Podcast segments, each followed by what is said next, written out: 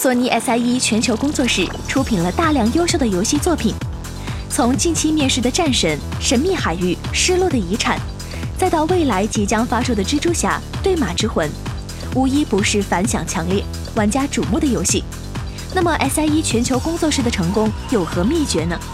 在接受国外游戏媒体采访时，索尼全球工作室总裁肖恩·雷登分享了一些成功的经验。他为旗下游戏定下了几个标准：最先、最优、必要。他们工作室做的游戏必须符合其中一项，最好能够全部包含。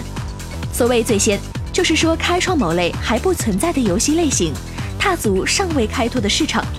这是他们作为第一方开发商的义务。PlayStation 经营着一个非常大的游戏平台，他们要做的不是偷走别人的蛋糕，而是把整块蛋糕做大。如果自己做的游戏能够具备开创性，说不定就能够开辟出另一片新大陆。最优这一点解释起来最为简单。举例来说，如果你想做一款动作冒险游戏，那你的游戏就得做到战神这个级别。如果你做的是竞速类游戏，那你就得跟 GT 赛车并肩才行，你必须做出同类游戏中最为优秀的作品，而必要这一点，可能就是另一项能反映他们作为平台第一方开发商地位的事情了。有一些游戏是他们开发时必须要做的，即便是最初难以盈利，也必须去做。PSVR 就是个明显的事例，他们需要做出游戏来推动这个平台。也正因为如此，全球工作室启动了一些 PSVR 项目，